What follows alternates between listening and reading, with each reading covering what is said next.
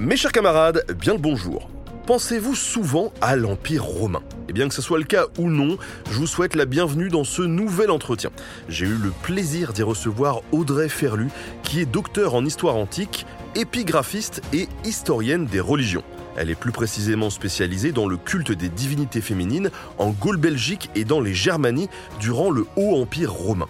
Qu'est-ce que le Haut Empire? Eh bien, ne vous en faites pas, vous allez l'apprendre dans un instant en sa compagnie, et ça sera aussi l'occasion d'en apprendre davantage sur la religion gauloise avant et après la conquête romaine de la Gaule, ainsi qu'en Germanie. Alors par tout atis, je vous souhaite une bonne écoute sur Nota Bene.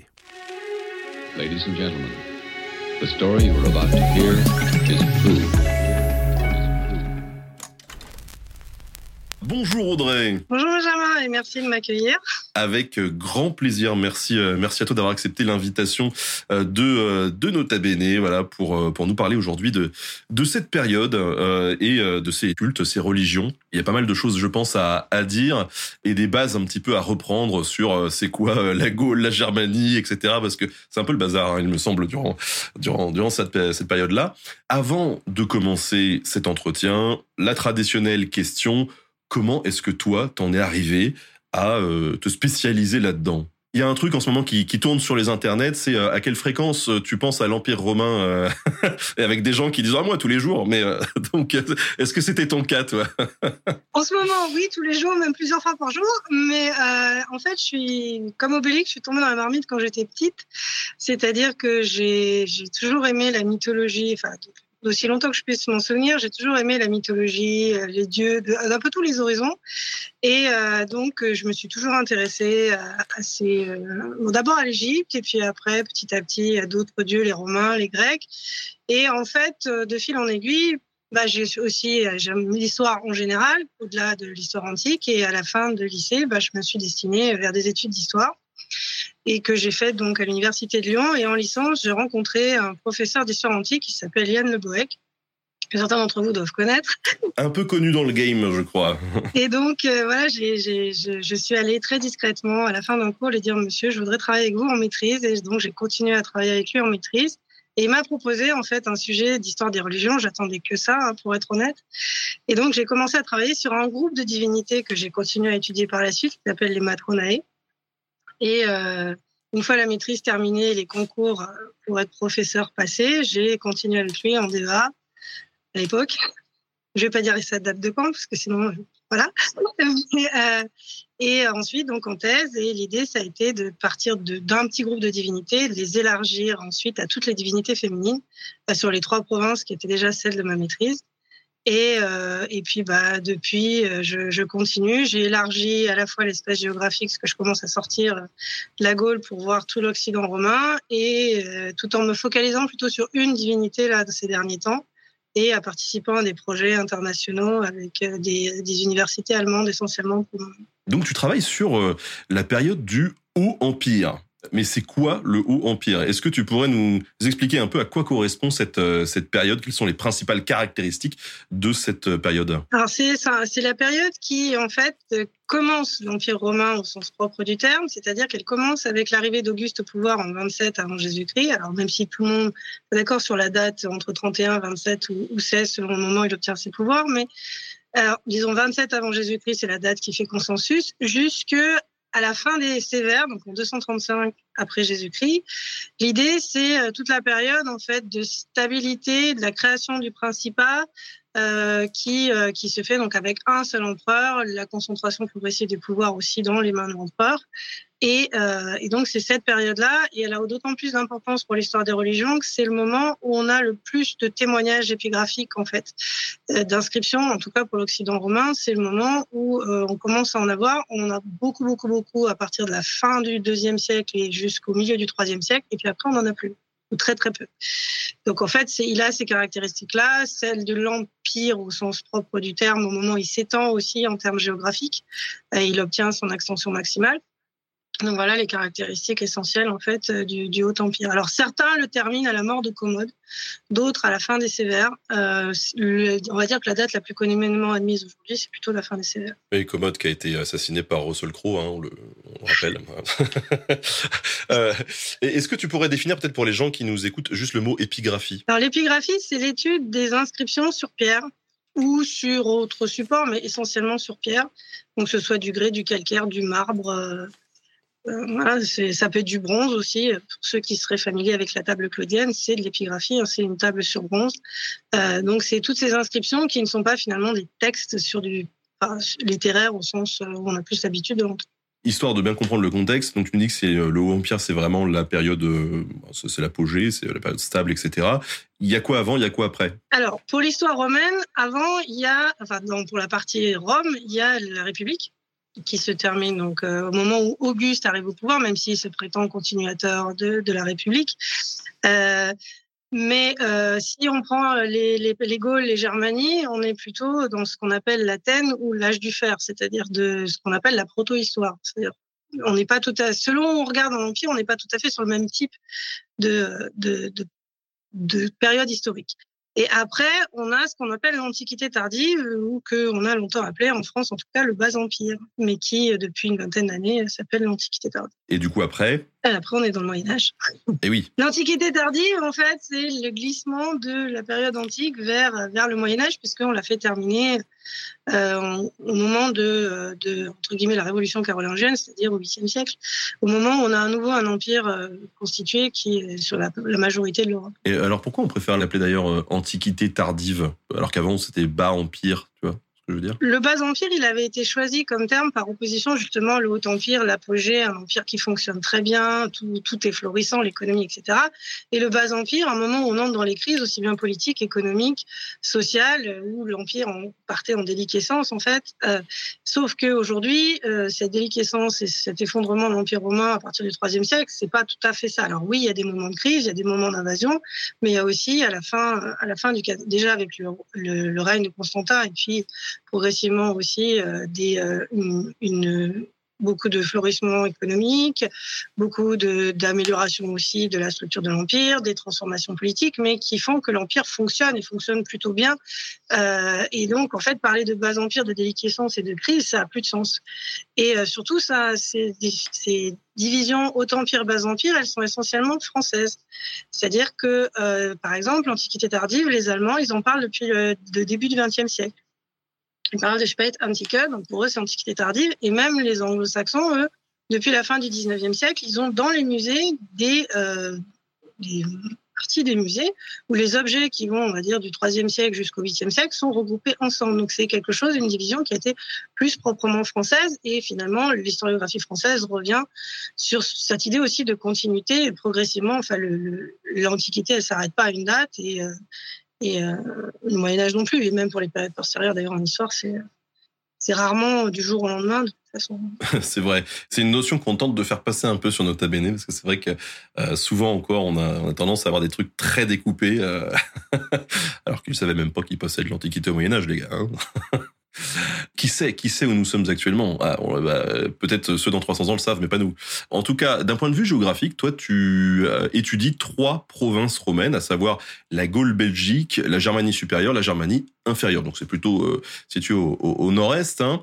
Mais avant de, de revenir vraiment euh, sur ces différentes provinces, c'est quoi une province romaine? Une province romaine, c'est juste une subdivision administrative de l'Empire, tout simplement. C'est aussi simple que ça. Euh, il y a un certain nombre de provinces en Orient, en Occident, sauf euh, sur la péninsule italienne où là, c'est divisé en régions, en régio, et non pas en provinces, euh, du fait des transformations déjà de l'époque républicaine. Mais une province, c'est juste une subdivision administrative de l'Empire. Et donc, tout l'empire est organisé en provinces et elles vont jusqu'où ces, ces provinces? Il y en a beaucoup? Alors, il y en a beaucoup et elles sont divisées en trois catégories. En fait, il y a des, depuis Auguste, il y a des provinces sénatoriales, donc en général celles qui, ont été conquises de très longue date, qui sont calmes. Euh, il n'y a pas de légion dans ces provinces, sauf une qui est l'Afrique proconsulaire, qui est donc euh, Afrique du Nord actuelle.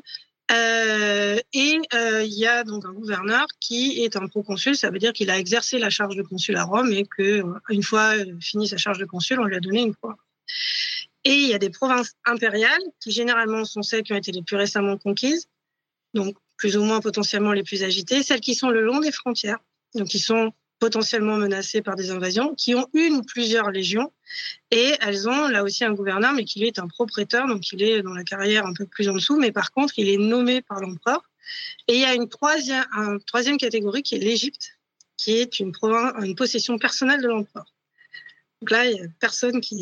Son, son jardin, quoi. Voilà, mais c'est aussi parce que c'est un des principaux, euh, une principale province d'approvisionnement de Rome en blé et que l'empereur, il garde ça sous la main pour éviter toute tentative de quelqu'un d'autre de prendre cet approvisionnement à son compte. À cette époque-là, durant le Haut Empire, euh, ça va de, ça va de où à où le, l'Empire romain? À l'extension maximale, on va de la Judée, donc qui correspondrait à Israël aujourd'hui, à, euh, donc si on part euh, d'est en ouest, euh, l'Égypte, ce qui correspond aujourd'hui à la Libye, euh, la Tunisie, le Maroc, l'Algérie, l'Espagne, euh, toute la France actuelle, l'Italie actuelle, euh, les Pays-Bas, l'Allemagne jusqu'au Rhin, le, le Royaume-Uni jusqu'à la frontière écossaise, on va dire, pour, pour faire simple, euh, et euh, tout ce qui est l'Autriche, une partie de la Roumanie.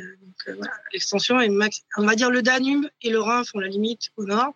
Et euh, de l'autre côté, on va pratiquement jusqu'au pied de la France. On a Armel qui nous pose une question dans le chat qui dit euh, euh, l'Empire, il était homogène partout, niveau euh, richesse, culte, religion, ou pas du tout? Non. alors, au niveau richesse, ça dépend des provinces, ça dépend des besoins, ça dépend de ce qui est de, de, ce qui est proposé aussi euh, par rapport aux populations locales en termes de religion. Bah déjà, entre l'empire, la partie orientale, c'est-à-dire la partie qui était de langue grecque et la partie occidentale, il y a déjà des différences. Euh, et puis, euh, d'une province à l'autre, même dans une zone qui est à peu près similaire, on va avoir des différences en termes de religion. Et puis, ces religions, elles restent pas bloquées à un endroit, elles circulent. Euh, pas toutes, mais certaines circulent. Et euh, donc certaines qui viennent d'Orient se retrouvent en Occident. Alors c'est moins le cas dans l'autre sens. Alors déjà, euh, c'est vrai que euh, j'avais l'occasion, moi c'était pour un tournage dans le Berry, il y a le musée d'Argentomagus, n'hésitez pas à aller le visiter si vous avez l'occasion, c'est vachement bien. Il y a des les ruines de l'ancienne ville qui sont incroyables avec des murs de 3 mètres de haut qui sont encore là. Et on voit que dedans c'était un, carrefour autant commercial que culturel et religieux. Il y, a, un petit peu de tout. En tout cas, on l'a déjà évoqué sur Bene, mais bon, là toi tu es spécialisé sur la Germanie et la Gaule Belgique, mais justement la Gaule Belgique, c'est une région bien précise de euh, la Gaule. Est-ce que tu pourrais nous définir déjà le terme gaulois? Alors le terme gaulois, c'est un terme en fait qui est, alors même si ça vient, ça vient probablement de la langue gauloise, euh, c'est un terme qu'utilisent les Romains pour définir des peuples qui vont en gros du nord des Alpes jusque, euh, en fait, des Gaulois. il y en a une partie sur le nord de l'Italie Ensuite, vous avez tout ce qui est le sud de la France et ça remonte progressivement jusque ce qui est aujourd'hui euh, les Pays-Bas. Euh, et c'est surtout, le mot est de plus en plus utilisé à partir du moment où les Romains entrent directement en contact avec, euh, avec les Gaulois, pas de manière positive pour les Romains, puisque c'est l'arrivée de Brennus à Rome en 390 et il a, envahi Rome, hein, tout simplement. Donc à partir de là, il y a aussi un stéréotype du Gaulois méchant, bagarreur, violent, qui, va tourner dans toutes les sources en fait antiques et euh, romaines en tout cas. Et euh, on s'est redéployé aussi par César qui, lorsque lui veut déclencher la conquête euh, euh de ce de ce qu'on appelait à l'époque la Gaule chevelue, c'est-à-dire la partie donc qui n'est pas la Narbonnaise puisqu'elle avait déjà conquise depuis un, bon siècle, on va dire. Disons qu'elle est une province depuis 70 avant Jésus-Christ, mais la conquête a commencé euh, avant, euh, en 125 à peu près, 125-118, et puis ainsi de suite. Et euh, donc à partir de là, il définit en fait trois groupes de peuples les Aquitains, les Belges et les autres qu'il appelle les Gaulois. Donc en fait, ce sont même si ce sont après des Gaulois pour tous, euh, le terme va s'employer après pour tous ceux qui vivaient à cet endroit-là. C'est un terme en fait qui est utilisé par euh, par les Romains essentiellement pour définir un groupe de population qui rencontre. Alors, c'est quoi la différence avec les Celtes? Parce que souvent, dans l'esprit des, gens, c'est un, peu, c'est un peu la même chose. Alors, les Gaulois sont des Celtes, mais tous les Celtes ne sont pas des Gaulois. Euh, en fait, les Celtes, le, mot Celte, il a, il a été inventé par l'historien grec qui s'appelle Hérodote au 5e siècle avant Jésus-Christ pour désigner tous ceux qui euh, vivaient à peu près, on va dire, du Danube jusque euh, jusqu'à la zone qu'ils pouvaient connaître en fait, qui est aujourd'hui la France actuelle. Et euh, ces Celtes de ce qu'on en dit aujourd'hui, de ce qu'on analyse, ils, euh, donc ils étaient présents sur, on va dire, toute la partie européenne jusqu'à l'Espagne actuelle et jusqu'aux îles, on va dire, jusqu'à l'Irlande. ben, ils ont bougé sur tout ce, tout ce territoire-là. Et donc, parmi ces populations celtes, il y a des Gaulois. il y a aussi des Germains. On est d'accord que si le mot gaulois englobe toutes ces populations, finalement, c'est n'est pas un peuple unifié, quoi. Ah non. En fait, il y a des tribus à l'intérieur euh, qui sont plus ou moins connues, plus ou moins développées. Mais par exemple, dans celle qu'on connaît le mieux, il y a les Arvernes, à la tête de laquelle se trouvait Vercingétorix. Il y a les Éduins, qui, euh, qui auraient aidé, euh, enfin, qui pas auraient, qui ont participé à aider César au moins au déclenchement de la guerre des Gaules. Les Helvètes. Après, on a beaucoup plus au nord, parmi les peuples belges, les Trévires. Donc en fait, chacun a ses propres caractéristiques, même si euh, donc la partie les Gaulois belges en fait avant la conquête, ils ont une structure un peu plus clanique que ceux qui vivent plus au sud, comme les Arvernes ou les Édiens, qui eux ont déjà une structure avec une aristocratie et des groupes en fait qui euh, qui s'opposent entre ceux qui sont pour euh, véritablement un système aristocratique et d'autres qui veulent un système plus oligarchique, et euh, ceux qui sont en faveur d'un contact rapproché avec Rome et ceux qui sont contre. Et donc, en fait, à l'intérieur de toutes ces tribus, on a ça, et puis on a des tribus qui sont plutôt favorables à Rome et d'autres qui le sont donc ça dépend aussi de l'ancienneté du contact avec Rome. Et alors du côté des Germains, est-ce que c'était pareil? Les Germains, c'est quoi? C'est aussi un peu plus unifié ou ils sont un peu comme nous finalement? Alors les Germains, euh, je dirais qu'ils sont même peut-être encore moins unifiés que les Gaulois, dans le sens où euh, déjà le mot germain, pour savoir d'où il vient, c'est encore plus compliqué que le terme gaulois. Potentiellement, c'est un nom que leur auraient donné les Gaulois pour quand ils les ont rencontrés, parce qu'ils n'ont pas tout à fait les mêmes caractéristiques, et euh, donc ils se sont rencontrés de manière assez violente. Mais c'est aussi un terme qu'on va utiliser les Romains pour désigner tous les peuples qui sont de l'autre côté du Rhin, donc à l'est du Rhin. Euh, et un de ceux qui le présente le mieux, c'est Tacite, puisqu'il a écrit un ouvrage qui s'appelle De la Germanie, euh, dans lequel il présente, alors de la part de la vision d'un Romain qui n'a jamais mis les pieds en Germanie, qui n'a jamais vu les Germains, euh, un certain nombre de caractéristiques qu'il estime être celles des Germains, et donc il va les diviser en trois groupes. Il y a les Hermions, il y a les, les enfin, il y a plusieurs. Il divise en trois groupes. Et aujourd'hui, dans la science moderne, on a tendance à les diviser en quatre groupes. Euh, ceux de l'Elbe, ceux de l'Ouest, ceux de l'Est, et puis les Germains du Nord, en fait, beaucoup plus les Germains scandinaves.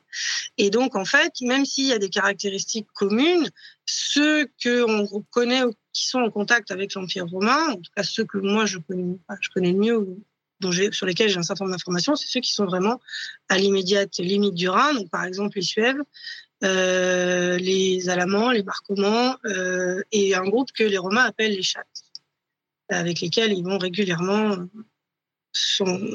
avoir des conflits et des combats, euh, y compris pour montrer Rome, pour leur montrer on est là, on est les, on est les patrons de la région, donc voilà, il est hors de question que vous veniez à proximité. Alors justement, ces trois provinces que tu as étudiées, est-ce qu'elles sont devenues romaines en même temps? Non, tout simplement parce que la Gaule belgique, en fait, elle devient province en même temps que la lyonnaise et la Gaule aquitaine, donc aux alentours de 16-15 avant notre ère. Tout le monde n'est pas d'accord sur les dates, mais on va dire que.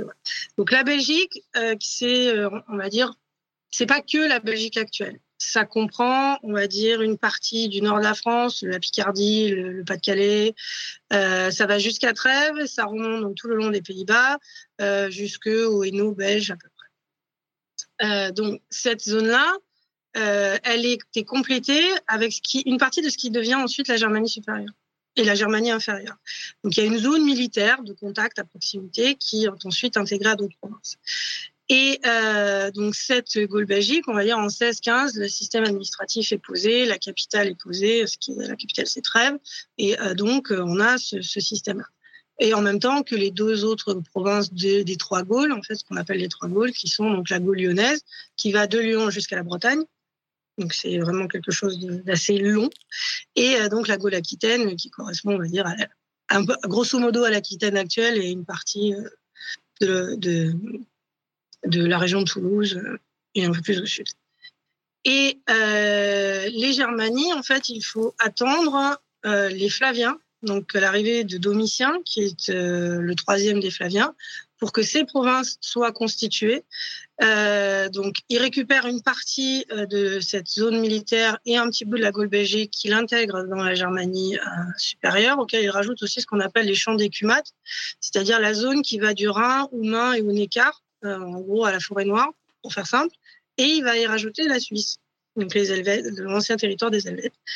Et euh, de l'autre côté, donc on a la Germanie inférieure, qui est toute la zone, un petit bout de la Gaule Belgique, qui était la Gaule Belgique avant, et qui va jusqu'au Rhin, avec Cologne, Trèves, et puis une bonne partie des Pays-Bas, jusqu'à Nimègue et Vorpoort. Mais alors, euh, bon, alors au-delà du fait que euh, ce que tu viens de me dire me, me fait penser que euh, il y a un nouveau challenger dans, dans la revendication du, du Mont Saint-Michel qui, qui est Lyon maintenant, du coup. Euh, mais voilà. On, on va laisser les Normands et les Bretons s'affronter. Quel bordel Mais pour le coup, comment est-ce que on, on, on définissait les frontières de, de ces provinces euh, Est-ce que on s'appuyait déjà sur quelque chose qui était existant ou enfin comment les Romains décidaient en fait? Pour les Gaules, en tout cas, à l'intérieur, ils ont gardé grosso modo les, euh, les territoires des tribus. Euh, ce qui fait que, par exemple, à l'intérieur de, de, certaines provinces, par exemple, si on prend la Belgique, il y a euh, les, les Trévires qui sont toute une zone autour de Trèves, et on a d'autres peuples comme ça. Les Éduins, ils ont gardé en Gaule-Lyonnaise leur, à peu près leur territoire, les Arvernes aussi, et de fait, après, on a créé une capitale de province et un certain nombre d'autres espaces urbains qui se sont mis en place et qui donc permettent de radier la province administrativement. Et les élites, de toute façon, gauloises, se sont coulées relativement facilement dans le moule euh, sans que ça pose problème. Euh, pour d'autres, pour les Germanies, c'est un peu plus compliqué. D'abord parce qu'il y a une partie des territoires qui n'étaient pas, pas forcément avec des, des, cités ou des territoires clairement constitués, parce que les Germains fonctionnaient en manière clanique. Et puis surtout parce qu'à l'époque, par exemple, de la conquête romaine, tout ce qui est la région qui est à l'ouest du Rhin, il y avait un peuple qui s'appelait les Éburons, que César a réduit à néant. Et donc, euh, à partir de 38 avant Jésus-Christ, les peuples ubiens qui étaient de l'autre côté du Rhin ont été transférés avec leur accord hein, à la place des Éburons. Et donc, c'est constitué effectivement un territoire des Ubiens à cet endroit-là, avec toute la structure qui se met en place autour.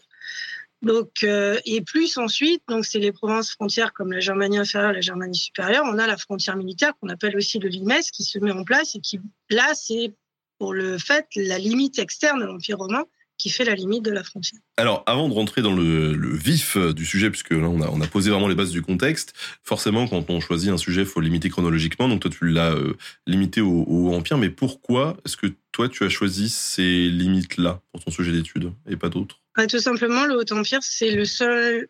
Euh, c'est la seule période où on a suffisamment de données épigraphiques euh, puisque c'est à ce moment-là où en fait on a à partir de la fin du premier siècle et du début du deuxième siècle un nombre d'inscriptions sur pierre qui augmente de manière significative jusqu'à une apogée, euh, dire à l'époque des Sévères, et après ça disparaît. Donc comme les sources littéraires sur ces régions-là sont plus que limitées en termes d'explication, la seule solution c'est l'archéologie et euh, l'épigraphie. Et sans source épigraphique, on ne peut pas faire grand-chose.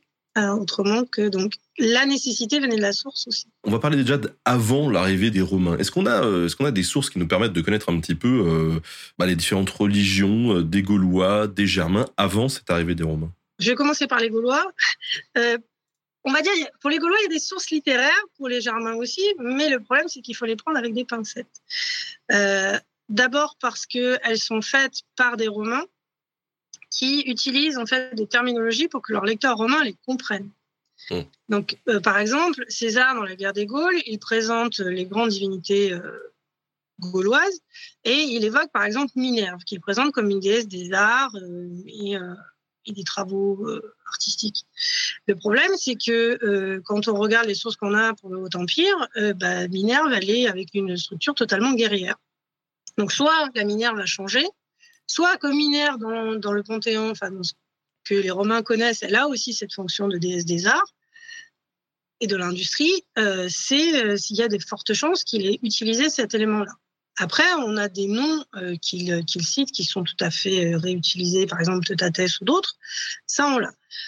Chez les Germains, on a par exemple le texte de Tacite, mais qui est quand même très postérieur, parce que Tacite, il écrit quand même au premier siècle. Hein après Jésus-Christ, dans lequel il présente trois dieux principaux, euh, dans lesquels on a des noms qui s'apparentent à Thor, Odin et Freya.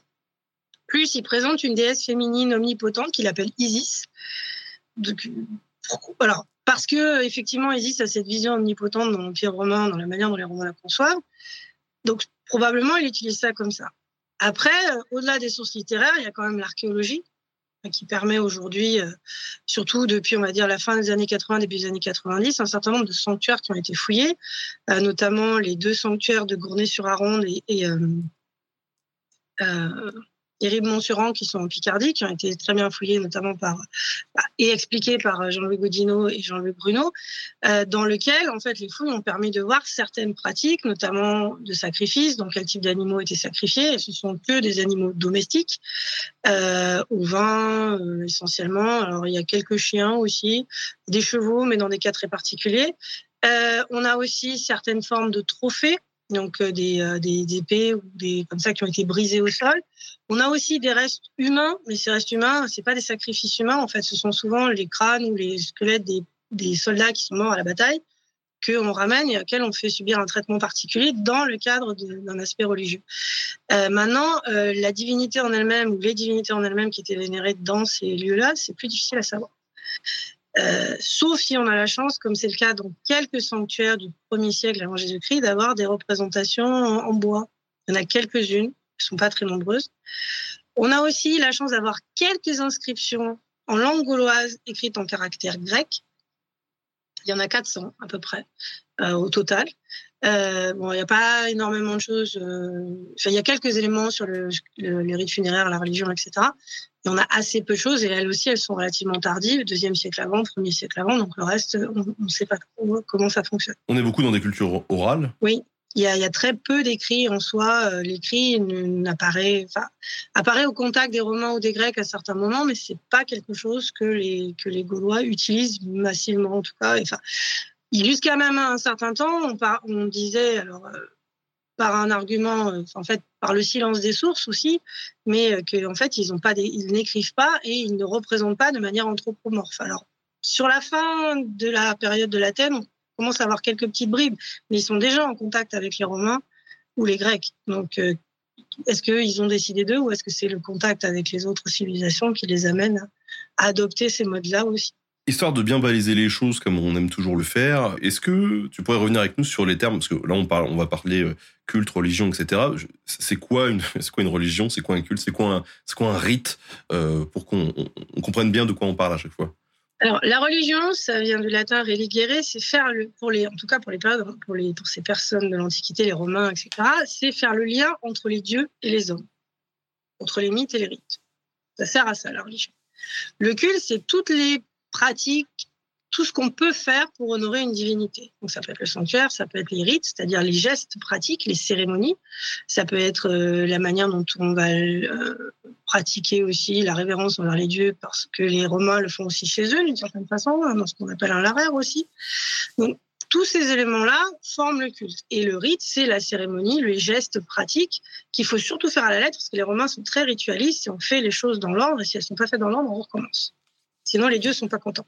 Alors, euh, tu nous parlais des, des, des Gaulois, tu as, cité euh, tout Euh, en fait, la, la, plupart des gens, euh, le peu de connaissances, et moi-même, hein, que, que j'ai sur la religion gauloise, c'est surtout Astérix, en fait. donc, ça va être ah, Partoutatis, Bélénos, etc. On trouve vraiment des, des références histo dans Astérix là-dessus? Alors, les dieux qui sont mentionnés dans Astérix, à part Amora dans le devin, la déesse qui la moutarde, les autres, ils sont à peu près justes. Il y a toute une liste justement dans le devin où, euh, que j'aime bien utiliser parce qu'il par Tatis, par Bélénos, par Résus, etc., Sucellus et autres. Ces dieux-là existent. on a même des inscriptions euh, d'époque euh, romaine où on a les noms. Donc oui, ils existent. Euh, alors après, est-ce qu'ils existaient avant ou pas Ça, c'est autre chose. Mais au moins les noms des dieux, on sait qu'on en retrouve dans des sources euh, à un moment ou un autre de l'histoire de la Gaule.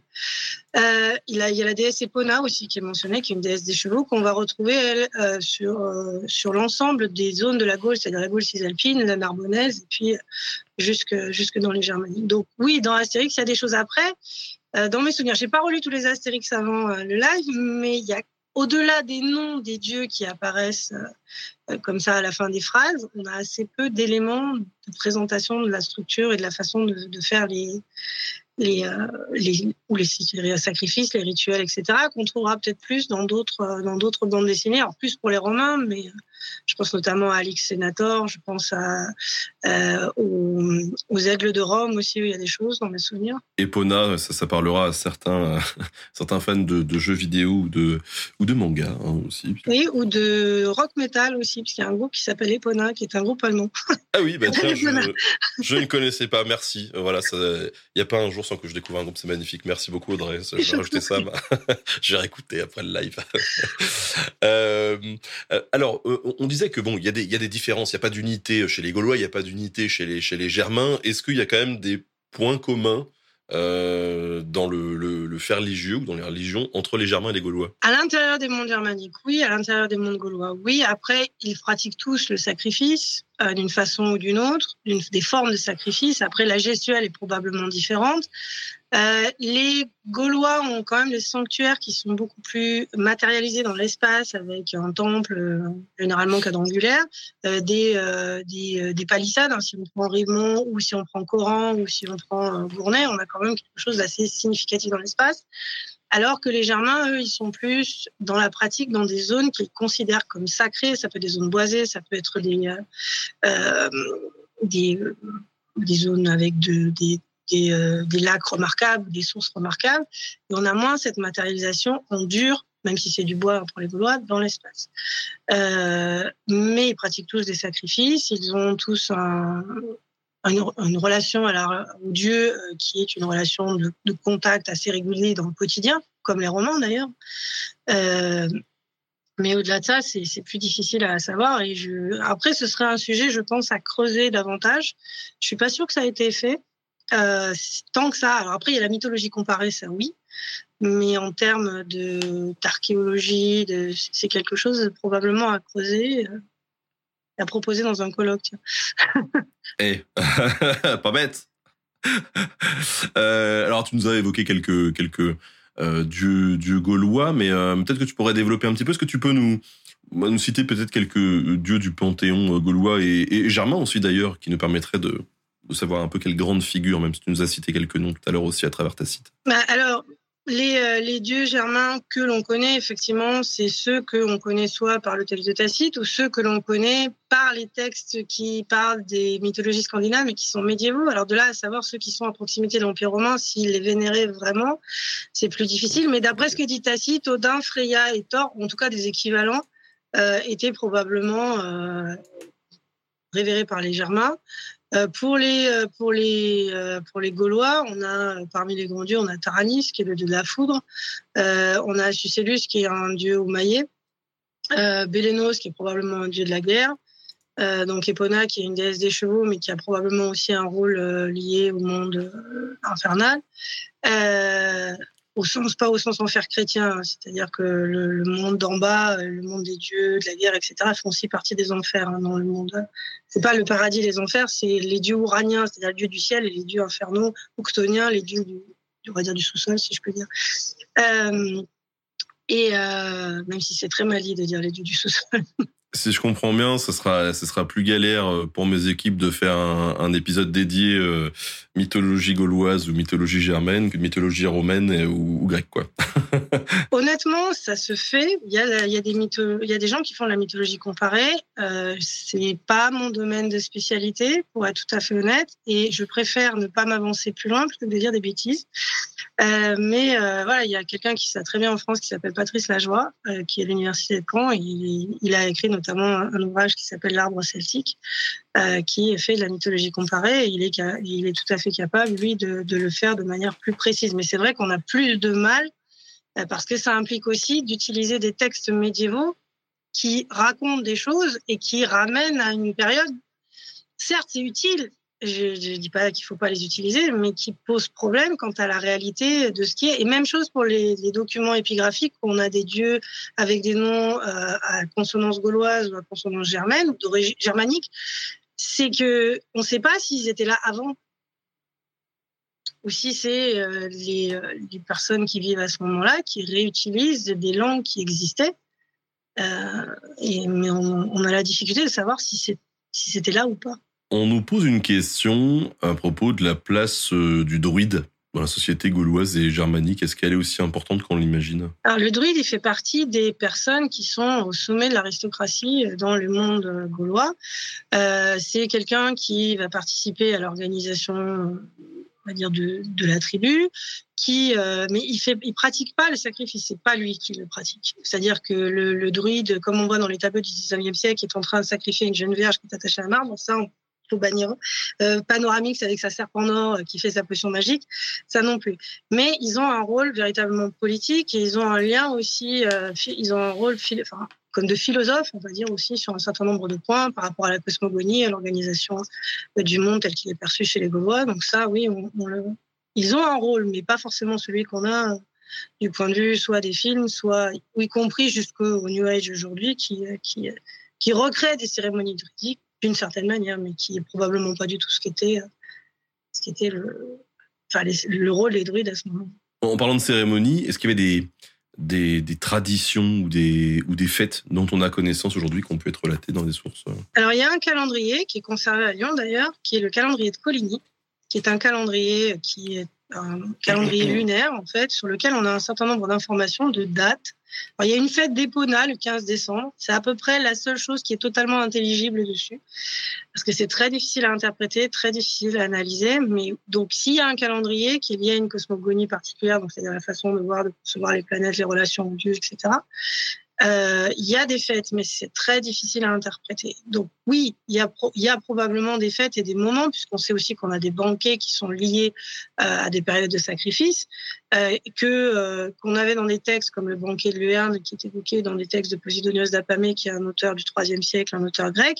Et jusqu'à présent, on avait du mal à identifier si c'était réel ou si c'était euh, expliqué.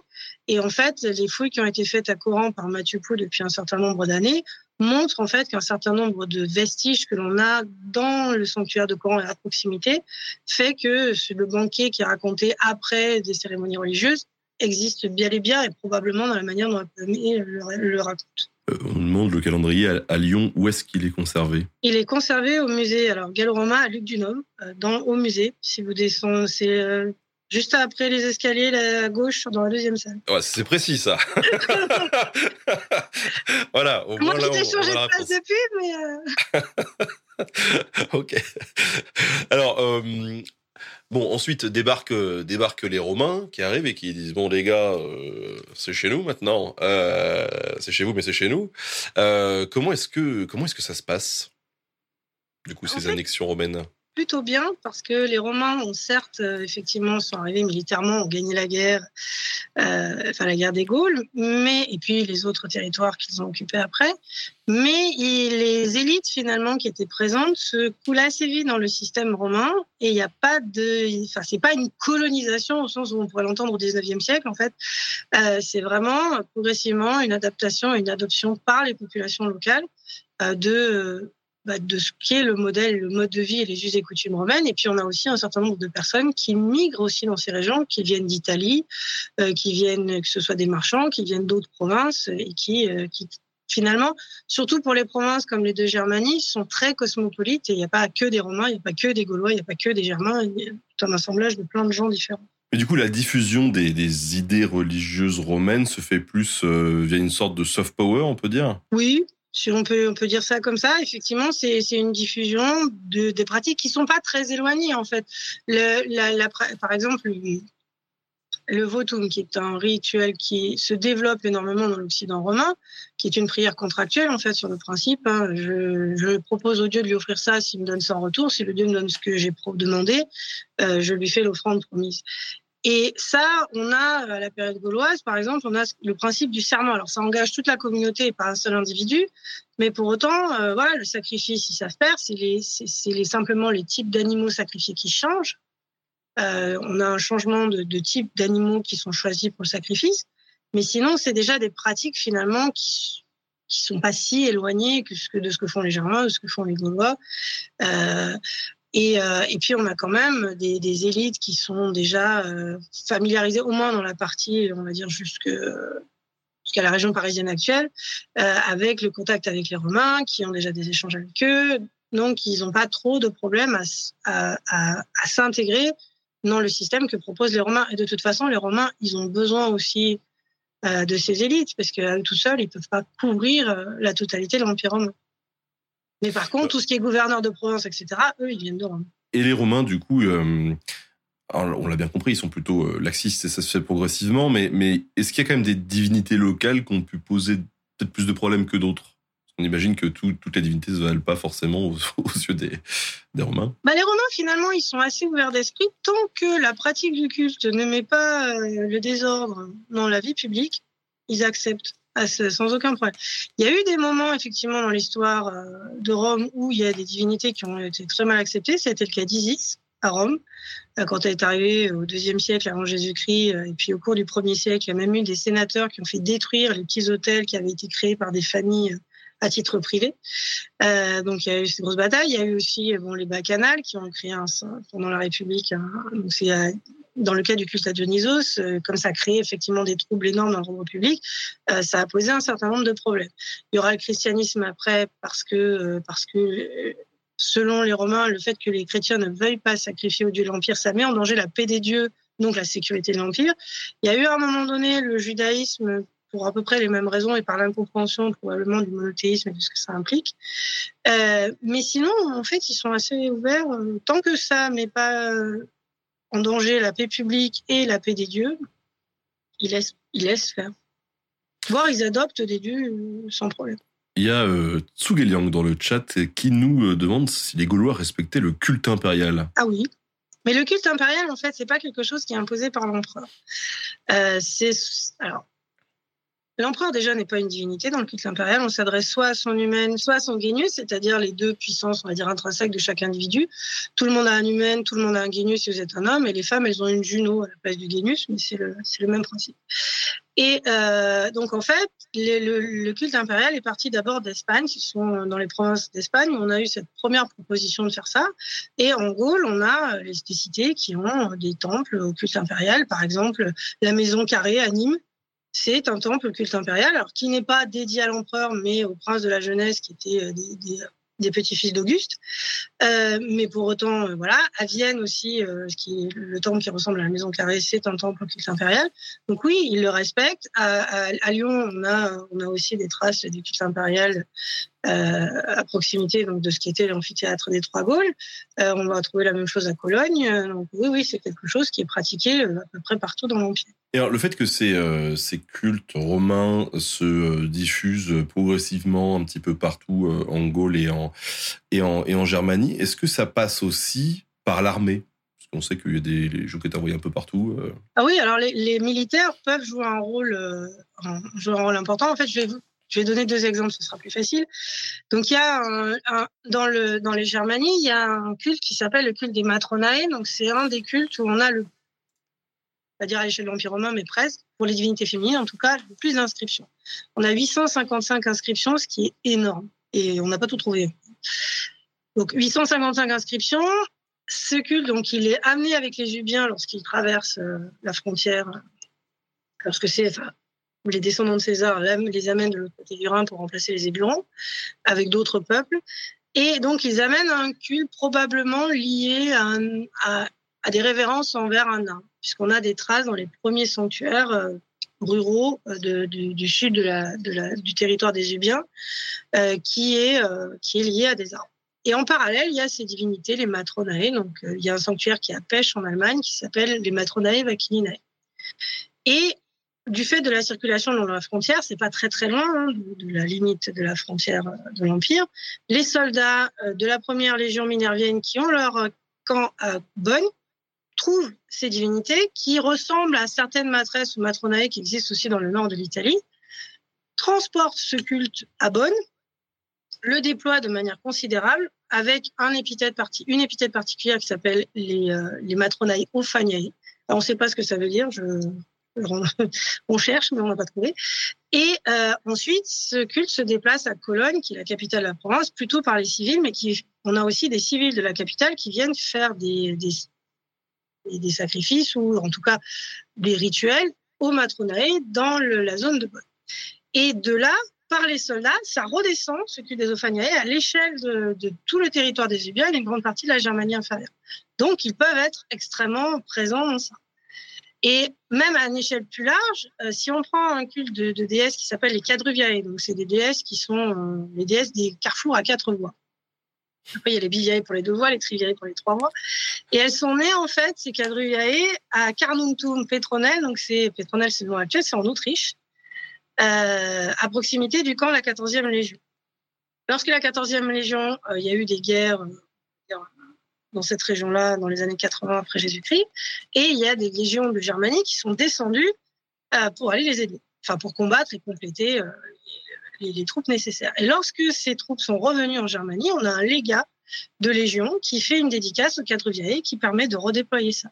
Et a un autre, un autre euh, centurion qui s'appelle Flavius Vericonius qui, lui, a été muté avec sa, enfin, il est parti avec sa femme, il a été muté euh, sur le mur d'Antonin, donc en Écosse, et on a une dédicace au Quadruviae par sa femme, à côté d'un fortin sur le mur d'Adrien qui a été fait au Quadruviae. Donc oui, alors après ça s'est pas déployé en Bretagne, mais voilà, donc ils peuvent, mais ils sont pas les seuls. Il y a les marchands aussi, il y a aussi toutes les populations qui circulent, ce qu'on appelle les trains des légions, parce que vous avez les légions, puis il y a les marchands, il y a les femmes, les enfants, les prostituées et tout ce que les légions amènent.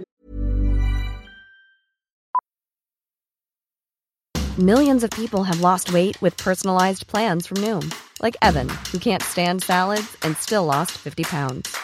Salads, generally, for most people, are the easy button, right? For me, that wasn't an option. I never really was a salad guy. That's just not who I am. But Noom worked for me. Get your personalized plan today at Noom.com. Real Noom user compensated to provide their story.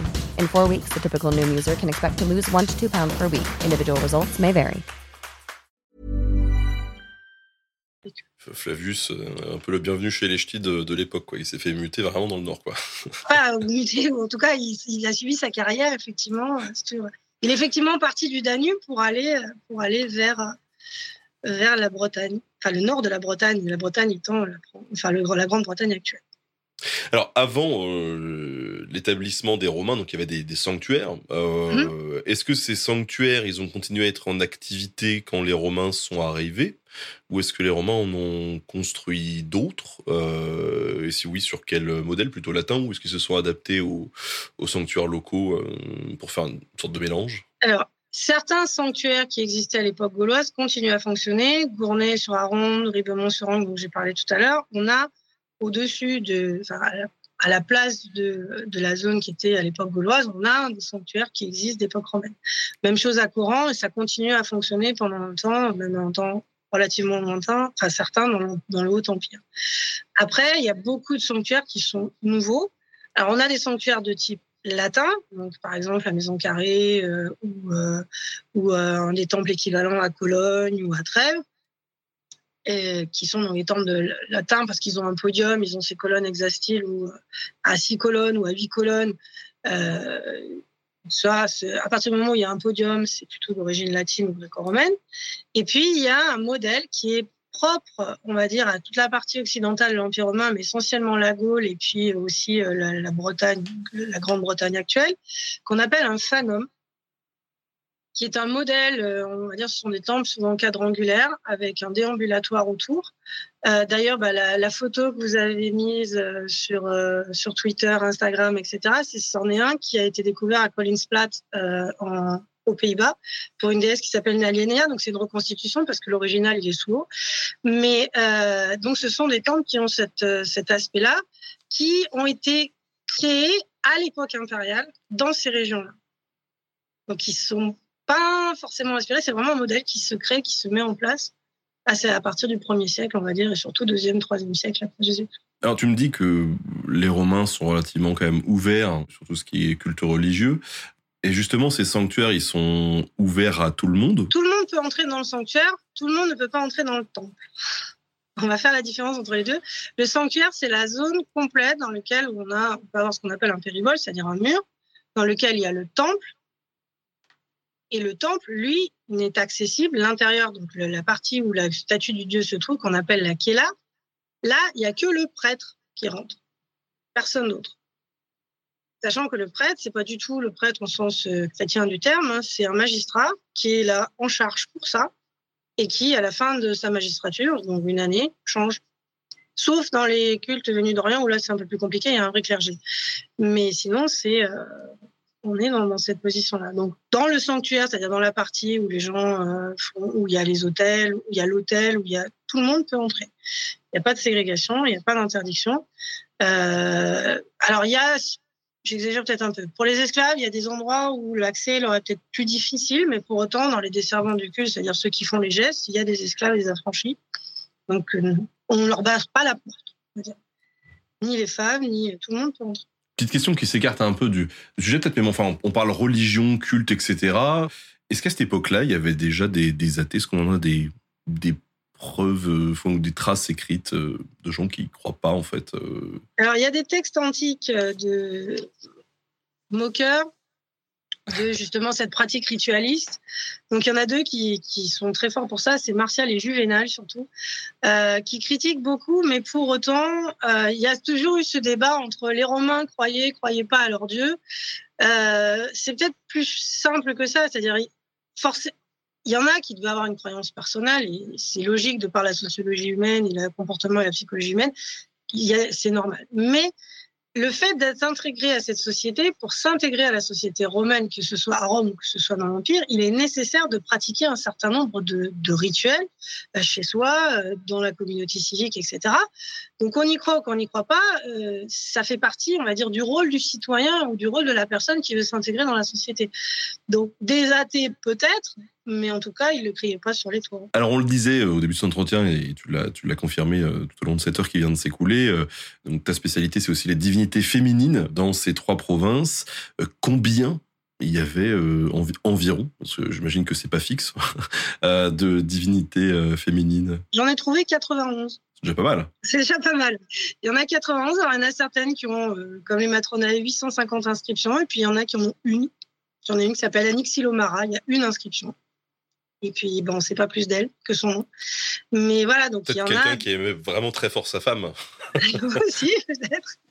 Donc, il y a, il y a ça, il y a, il y a des divinités dont les noms sont d'origine celtique, d'autres dont les noms sont d'origine germanique, d'autres dont les noms sont d'origine latine ou gréco-romaine. Euh, il y en a dont les divinités sont venues d'Orient, passées par le filtre hellénique et romain en plus, donc pas tout à fait la forme qu'elles avaient à l'origine.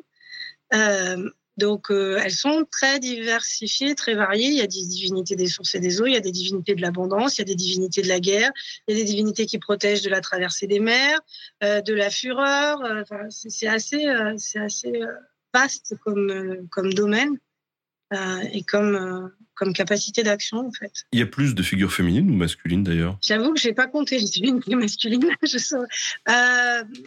il y en a probablement honnêtement, je, je faudrait que je compte. Je n'ai pas compté les divinités masculines. Euh, je sais qu'il y a des fois des inscriptions beaucoup plus à certaines divinités masculines qui ont pris beaucoup de place à certains moments. Euh, J'avoue que j'ai j'ai pas j'ai pas compté combien il y en avait. Pour les sources euh, principales qui ont permis de connaître ces divinités, du coup, on a on a quoi? C'est de l'archéo? Alors il y a l'épigraphie pour les noms, euh, c'est-à-dire qu'il y a beaucoup de noms de déesses qui sont connus uniquement par l'épigraphie. Après, pour les pratiques rituelles et culturelles, on a les sanctuaires qui ont été fouillés. Alors, s'ils ils ont été fouillés de manière récente, on va dire années 90-2000, et ensuite on a ce qu'on a aujourd'hui, l'archéologie du rite. Donc, on garde tout, y compris les petits bouts de, noyaux d'olive calcinés. On étudie tout et tout est passé, analysé. Euh, ceux qui ont été fouillés au 19e siècle et au début du 20e siècle, ce qui est le cas de la majorité des sanctuaires euh, que j'étudie, eh bien, ils gardaient le mobilier, c'est-à-dire euh, les documents en pierre, les documents les plus beaux et les bâtiments et le reste euh, le reste est parti dans les déchets. Donc, euh, on a des difficultés parfois à savoir exactement euh, quel type d'éléments on pouvait trouver. Il y en a un qui est une mine d'or, c'est le sanctuaire d'Isis et Magna Mater à Mayence, parce que là, il a été fouillé de main de maître.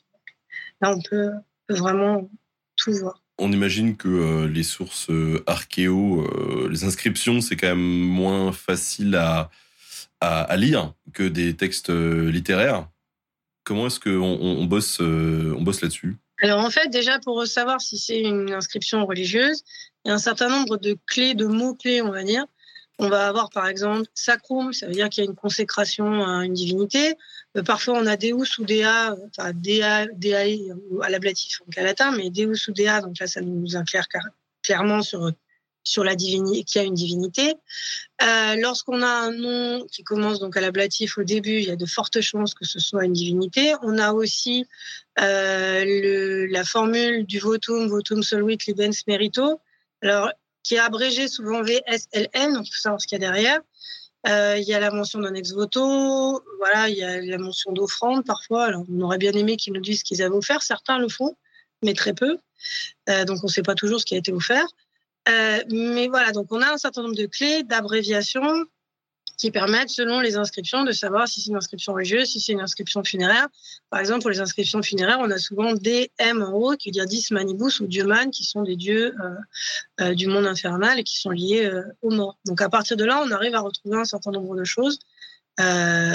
Sachant que ce sont souvent des ateliers qui ont fait ces inscriptions et que parfois, bah, comme toute commande à des ateliers, on a des bizarreries, euh, les mots qui sont inversés parce qu'il n'y avait plus assez de place sur la ligne, ou les, les euh, font aussi parfois ce qu'on appelle des ligatures de lettres, c'est-à-dire que euh, le i et le l, ils sont imbriqués l'un dans l'autre dans le mot. Donc il faut arriver à, lire tout ça.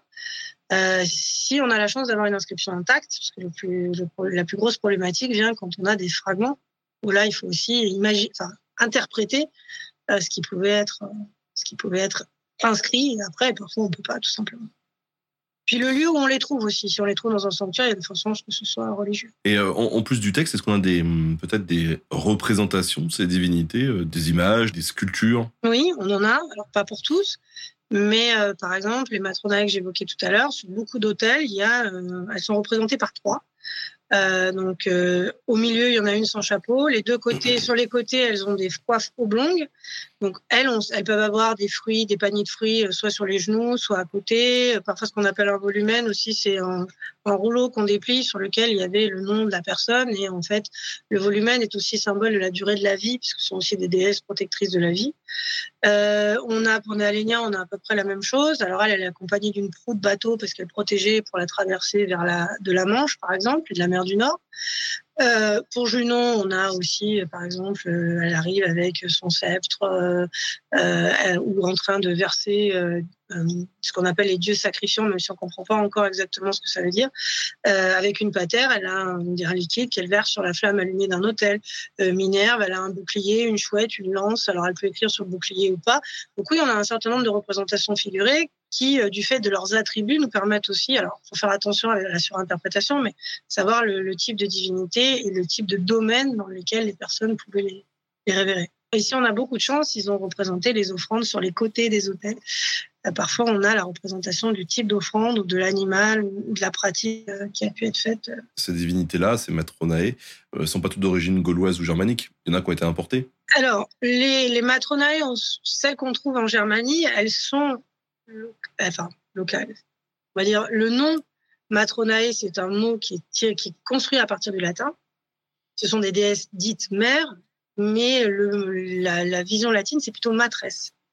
Euh, la représentation figurée avec donc les trois déesses avec les coiffes oblongues, c'est quelque chose qu'on ne trouve qu'en Germanie inférieure, ou alors si ça a été, euh, si ça a été, euh, si la personne vient de Germanie inférieure et qu'elle a décidé d'emporter le modèle avec elle, mais ça reste assez restreint. En revanche, on a des matresses qui sont représentées aussi par trois. Il y en a une à Lyon d'ailleurs de représentation. La salle après le calendrier de Coligny, euh, où on a les trois déesses aussi, mais qui n'ont pas tout à fait la même forme et qui n'ont pas forcément les mêmes caractéristiques. Donc celle-là, celle qui s'appelle Matronae, on sait qu'elle vient de cette région-là quasi exclusivement. Sauf si on est en Cisalpine, mais c'est pas tout à fait les mêmes. Cisalpine, c'est le nord d'Italie. On a une question qui est de savoir comment s'est passée l'arrivée des cultes orientaux comme celui d'Isis ou de Cybèle, par exemple. Déjà, première chose, on va faire du vocabulaire. On dit plus cultes orientaux. Allez. Bon, au moins, on met des guillemets, tout simplement parce qu'aujourd'hui, les historiens n'utilisent plus ou très peu. On parle plutôt de cultes venus d'Orient parce qu'ils sont pour la plupart passés par le filtre hellénique, donc déjà par le filtre de la, de la civilisation grecque, voire par le fil et le filtre de la civilisation romaine. Donc il y a eu des transformations à la fois dans, dans l'image et dans ce que on met derrière et ce que les Romains mettaient derrière lorsque on a inversé province. Euh, J'ai oublié la suite de la question. euh, comment, comment est-ce que s'est passée euh, cette, euh, cette, cette, arrivée finalement de divinités comme Isis ou Cybèle Alors elle arrive en, en, dans les dans les Gaules et les Germanies, elle arrive en deux temps. Jusqu'aux années 2000, on était persuadé qu'elles elles étaient arrivées au milieu du deuxième siècle avec les marchands. Donc, on trouve des exemples à Lectoure, on trouve des exemples à Lyon. hein. Il y a des hôtels tauroboliques à Lyon. C'est un c'est une forme de sacrifice dédié à Cybèle. On a, on a des exemples euh, qui, euh, qui sont présents aussi euh, à Cologne. On a des inscriptions dédiées à Isis et à Cybèle. Et donc, on pensait que elle s'était diffusée à peu près en même temps que la plupart des cultes venus d'Orient dans l'Empire romain. Sauf que en 2000, en faisant un centre commercial à Mayence, euh, ils sont tombés sur un double sanctuaire à Isis et Magna Mater, qui euh, date de la- de l'époque des Flaviens. Donc, il date de, euh, de 70, en, gros, le date entre 71 et 73 après Jésus-Christ. Donc, en fait, pour la Germanie supérieure, elles sont arrivées un siècle avant. Parce que là, c'est une volonté impériale. C'est-à-dire que les empereurs, le, le- le temple, il est dédié par des affranchis et par des esclaves impériaux. Donc des gens qui sont dans l'immédiate euh, proximité des empereurs ou de l'administration impériale en tout cas, et qui euh, ont fait cette dédicace en étant tout à fait au courant de la geste impériale des Flaviens. Parce que les Flaviens, ils ont deux enfin, ils ont une divinité principale, qui est leur divinité tutélaire, c'est les divinités, euh, donc Isis, Sarapis et euh, Harpocrate, donc ce sont ces divinités égyptiennes qui sont passées par le filtre, euh, par le filtre romain, et qui est, euh, parce qu'on a euh, Vespasien qui est allé en Égypte, qui en ressortant du temple de Sarapis a été capable de soigner quelqu'un, il y a toute une histoire d'un rêve autour, etc. Euh, et c'est son protecteur, et lorsqu'ils sont venus triompher à Rome, ils sont, euh, donc euh, Vespasien et son fils Titus, ils ont dormi sur le champ de Mars à proximité du temple d'Isis Campensé. Donc, c'est, Isis est une déesse protectrice de leur rêve. Mais pour faire le lien avec la divinité précédente, avec la dynastie précédente, pardon, qui est la dynastie des Julio-Claudiens, il était nécessaire de se rattacher aussi à une divinité qui était majeure chez les Julio-Claudiens, et Cybèle, ou Magna Mater, qui est le nom qu'on lui donne chez les Romains, euh, en fait partie. Donc en fait, c'est pour ça que ce temple double existe euh, aussi loin en Germanie. Euh, il n'est pas le seul. Il y en a, il y en a probablement un autre en Germanie supérieure, parce qu'on a l'inscription qui le mentionne. On n'a pas le temple, mais on a l'inscription. Euh, et on en a aussi à Herculanum et Pompéi. On a des temples doubles comme ça. Alors, soit ils ont réutilisé des temples qui existaient déjà, et surtout, on a une transformation à partir du règne d'Adrien, donc on va dire milieu du deuxième siècle, où le temple de Mayence est totalement reconfiguré pour ressembler à d'autres temples qui sont proches de ceux que l'on trouve euh, lorsque les déesses arrivent, euh, on va dire, au deuxième siècle. Parfois, ces divinités, elles étaient euh, totalement assimilées à des divinités locales qui étaient, qui étaient proches sur place, ou, dans tous les cas, on gardait une identité qui était à part entière? Il y a ce qu'on appelle effectivement les phénomènes d'interprétatio, d'interprétation, donc c'est-à-dire des dieux qui vont avoir des noms, par exemple, latins, mais dont la, la façon de formaliser le culte n'est pas tout à fait latin. Je m'explique. Euh, il existe une des, euh, des, documents qu'on appelle les, euh, les, colonnes à Jupiter. Donc il y a une, quatre, une base de qua- quatre faces avec trois ou quatre divinités, l'inscription, une un fût de colonne, et en haut, on a soit Jupiter, soit l'Anguipède, qui est une espèce de monstre euh, qui est placé en haut, soit un couple qui est Jupiter-Junon. Donc Junon, théoriquement romaine, sauf que on le trouve qu'à certains endroits. Donc c'est probablement quelque chose qui a été interprété avec quelque chose qui était là avant, en utilisant des images et des noms qui étaient familiers à la fois aux Romains et à la fois aux personnes qui, euh, qui, euh, qui sont arrivées euh, dans cette région, ou qui vivaient déjà là. Euh, on a l'inverse aussi, c'est-à-dire euh, une interprétation gallica, c'est-à-dire que des divinités romaines en prennent un nom d'origine euh, gauloise, enfin, celtique. On demande des précisions sur le, le culte de Mitra. Le culte de Mitra qui fascine. Alors, le culte de. Mitra, le fameux culte de Mitra. Euh, Il y a un très beau catalogue d'expositions qui a été fait euh, l'année dernière sur Mitra. Euh, le culte de Mitra, c'est un culte très particulier qui s'est diffusé beaucoup, alors soit par les marchands, soit par les soldats, qui nécessite une initiation qui est très fermée et pour le un peu difficile à cerner. L'historiographie est en train de complètement transformer la façon dont on a de le voir. Euh, avant, on parlait effectivement que des soldats. Maintenant, on pense, par exemple, dans certaines zones, notamment, euh, on va dire euh, Slovénie, euh, Autriche on en a beaucoup aujourd'hui de, de qui sont étudiables, euh, que c'est beaucoup plus complexe que ça. Euh, Il y a un de mes collègues roumains qui s'appelle Xaba Sabo, euh, SZABO, qui travaille là-dessus. Il a publié pas mal d'articles. Je vous conseille d'aller voir ce qu'il fait pour Mitra. Je pourrais difficilement aller plus loin. Le culte de ces divinités féminines, on imagine qu'il y avait une grande différence euh, entre les différentes euh, déesses euh, qu'on pouvait honorer. Justement, comment est-ce que se passaient ces cultes? En fait, ils sont pas très différents les uns des autres et pas très différents des, des pratiques pour les dieux. C'est-à-dire que le fait que ce soit des religions très ritualistes, les pratiques sont à peu près similaires. La seule chose qui peut changer pour une divinité féminine par rapport à une divinité masculine, c'est le, le sexe de l'animal qui est sacrifié. C'est soit une femelle, soit un mâle. Euh, on a aussi des changements de couleur. Si c'est une divinité infernale, l'animal est noir. Si c'est une divinité oranienne, l'animal est blanc. Et si c'est une divinité qui est dans les deux mondes, il faut que l'animal soit blanc et noir. Voilà. Donc c'est vraiment très précis, très codifié. Et finalement, que ce soit un dieu ou que ce soit une déesse, ça change pas tant la donne que ça. Et les divinités féminines en elles-mêmes, en dehors des divinités venues d'Orient qui ont des cas particuliers, sur, la, sur les pratiques rituelles ou sur les animaux sacrifiés, euh, on a quelque chose d'assez similaire d'un endroit à un autre. Y compris en, en termes de, de région, quoi. Oui, y compris en termes de région, y, y compris sur tout l'Occident romain, on a des choses très similaires. Alors, on, on en avait parlé un petit peu dans un, dans un épisode Nota Bene. Est-ce que tu peux nous... Tu as cité à plusieurs reprises les votum. Est-ce que tu pourrais nous, nous éclairer un petit peu là-dessus le votum, c'est un des rituels, un des rites ou rituels qui est les plus pratiqués en Gaule, dans les Germanies, on va dire dans la partie occidentale de l'Empire romain, en tout cas. Donc, c'est une prière contractuelle, c'est-à-dire que on s'adresse à la divinité en disant, ben voilà, par exemple, si on s'adresse, moi, je sais pas, à Néalénia, euh, euh, je suis marchand, j'ai besoin de traverser la Manche. Euh, si je fais l'aller-retour sans que mon bateau soit coulé, mes marchandises perdues, je fais une offrande en arrivant. Si euh, tout se passe bien, le, le dédicant, donc la personne qui a fait la demande, euh, est tenu, sous peine que la divinité se fâche, de, bah, de donner l'offrande promise. Euh, donc, il a pu le marquer sur ce qu'on appelle un libellus. Alors, c'était des choses éphémères. Ça pouvait être un tesson de poterie, ça pouvait être sur les murs des temples, ce qui explique aussi qu'on les refait très régulièrement, ou les murs du sanctuaire plutôt, plutôt que le temple, soyons précis. Et donc ça, c'est la première étape. Ensuite, il faut euh, que l'offrande soit réalisée. Donc, on peut avoir euh, des offrandes de pain, de, céréales panifiables. C'était probablement ce qui était le plus offert parce que c'est ce qui coûtait le moins cher. Euh, des libations, donc de vin essentiellement. Ça commence à devenir un petit peu plus cher. Et puis après, on a le sacrifice animal, mais qui était probablement le moins commun ou le, en tout cas utilisé dans les, dans les grandes cérémonies civiques pour les individus.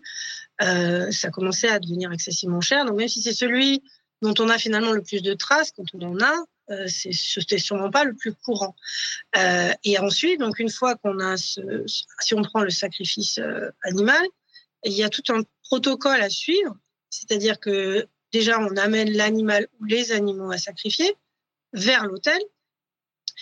Euh, on recouvre euh, le dos de l'animal de ce qu'on appelle la molla salsa, c'est une sorte de farine qui, est utilisée.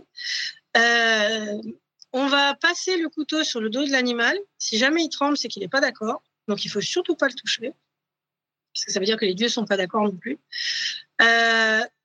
Euh, mais il y a aussi un appel aux dieux, c'est-à-dire qu'on va mettre de l'encens et du vin dans le feu allumé d'un hôtel pour euh, faire ce qu'on appelle la praefatio, c'est-à-dire appeler les dieux en disant il va se passer quelque chose. Et une fois que l'animal, donc à cette mola salsa, etc., il, entre dans le domaine des dieux, il n'est plus dans le domaine des hommes. Donc on le sacrifie, soit on l'assomme, soit on lui, et, en haut on lui tranche la gorge selon, selon le type de divinité que l'on que l'on vénère ou révère. Et une fois que le sacrifice est terminé, donc on utilise les extases, c'est-à-dire les poumons, euh, le foie, etc. Et on regarde euh, si tout est correct. Si c'est pas correct, c'est qu'il y a un problème, il faut recommencer ou que les dieux sont pas tout à fait contents. Et ensuite, le prêtre retouche l'animal pour le ramener dans le, dans le monde des hommes. Et l'animal est ensuite dépecé, parce que souvent dans les sanctuaires, il y a des ateliers de boucherie. L'animal est dépecé et partagé en fait entre les personnes qui sont présentes dans le sanctuaire ou la famille si c'est un individu. Oui, donc euh, ça bénéficie aussi aux vivants, quoi. Ça bénéficie aussi aux vivants à condition que l'animal ait bien été ramené par un toucher dans le monde des vivants. Sinon, ça pose un problème. À Mayence, notamment, on a retrouvé des tablettes de malédiction. Qu'on appelle les tablettes de défiction. Alors, la défiction, on en trouve à Mayence. Euh, on en trouve assez peu dans l'Occident romain. C'est plutôt une pratique qu'on va trouver dans l'Orient romain, dans la zone grecque. Mais on en a trouvé à Mayence, donc à l'arrière, euh, dans, dans, la, dans la partie du temple dédiée à Cybèle, à l'arrière de l'hôtel, dans, un puits on a retrouvé 42 tablettes de défiction. Donc, c'est des tablettes de plomb fondues qu'on a fait fondre, sur lesquelles il y a un certain nombre de malédictions. Alors, souvent, dans les tablettes de défiction, les malédictions, c'est euh, euh, le marivolage, le voleur, les courses de chars. Alors, les courses de chars à Mayence, on ne trouve pas, mais euh, par rapport à un vol ou marivolage, oui. Et donc, la personne on ne donne pas son nom, parce que c'est interdit, hein, c'est une pratique punie de mort, hein, la, malédiction. Dans l'Empire romain, c'est strictement interdit, même ah. si c'est pratiqué. Parce que ça pose problème à l'ordre public. Entre autres, oui. Parce que c'est quand même des, malédictions qui ne sont pas très sympathiques pour ceux sur qui ça tombe. Et on ne met pas son nom non plus pour éviter que celui qu'on a maudit lance un contresort. Donc, par exemple, il y en a une où euh, c'est le mari qui a été volage. Et donc, la femme lui propose, enfin, demande à Cybèle de faire fondre la partie anatomique de l'homme par laquelle il a fauté comme le plomb dans le feu. Donc, je laisse imaginer si ça a vraiment eu lieu. Ça a dû lui faire très, très mal. Euh, et à côté, on a quelques alors on appelle ça des poupées vaudou euh, avec des triples guillemets, mais des poupées en cire avec des aiguilles qui étaient plantées à l'intérieur euh, sur différentes parties du corps. Donc euh, c'est, on trouve aussi ces défictions. Il y a un endroit où on en trouve dans l'Occident romain pour la déesse en, Grande-Bretagne, pour la déesse Solis. qui est une déesse d'origine celtique. Et là, on a un certain nombre de tablettes de défiction. Elle est, elle est révérée à Bath, en Grande-Bretagne. Il y a un distinguo entre le culte privé et le culte public Oui, qui, qui euh, se fait faire pas mal de cheveux blancs quand on commence à mettre les, mains dedans, mais effectivement, et tout le monde n'est pas d'accord. Mais pour faire, pour faire simple, le culte, on va essayer, le culte public, c'est tout ce qui est lié à l'espace civique, à la communauté civique. Euh, c'est-à-dire tout ce qui est fait pour la cité, par les officiels de la cité, dans des lieux qui sont ceux de la cité ou qui sont considérés comme des lieux sacrés. Par exemple, sur certaines inscriptions, on a en bas euh, l'abréviation LDDD, D trois fois, qui veut dire Loco Dato, Loco Decreto Decorionum. Ça veut dire que ça a été fait par décret des décurions et que ce, cet objet est sacro-saint et qu'on ne peut pas le déplacer sans l'autorisation de la cité. Et si c'est fait, on est sacrilège et là, on a de très très gros problèmes à l'arrivée. Donc, tout, ce qui est lié à ces lieux, à ces hôtels ou à tout ce qui est fait pour la cité, par la cité et pour le bien de la cité, ça fait partie du culte public. Tout le reste, c'est du culte privé. Même si ce sont des individus qui font ça dans le cadre d'un collégium, c'est-à-dire un, un, groupe euh, social, alors ça peut être des marchands, etc., ça relève du privé. Et c'est là que tout le monde n'est pas forcément d'accord, notamment sur ces groupes-là. Est-ce que c'est du public, est-ce que c'est du privé? Euh, Qu'est-ce qui se passe aussi pour les soldats? C'est-à-dire que tous les cultes qui se font dans le cadre du calendrier de l'armée, puisqu'ils ont un calendrier très précis avec des cérémonies très précises, ça relève du culte public de l'armée, du camp, du, du, de la statue, du, du, petit, du petit fortin ou autre.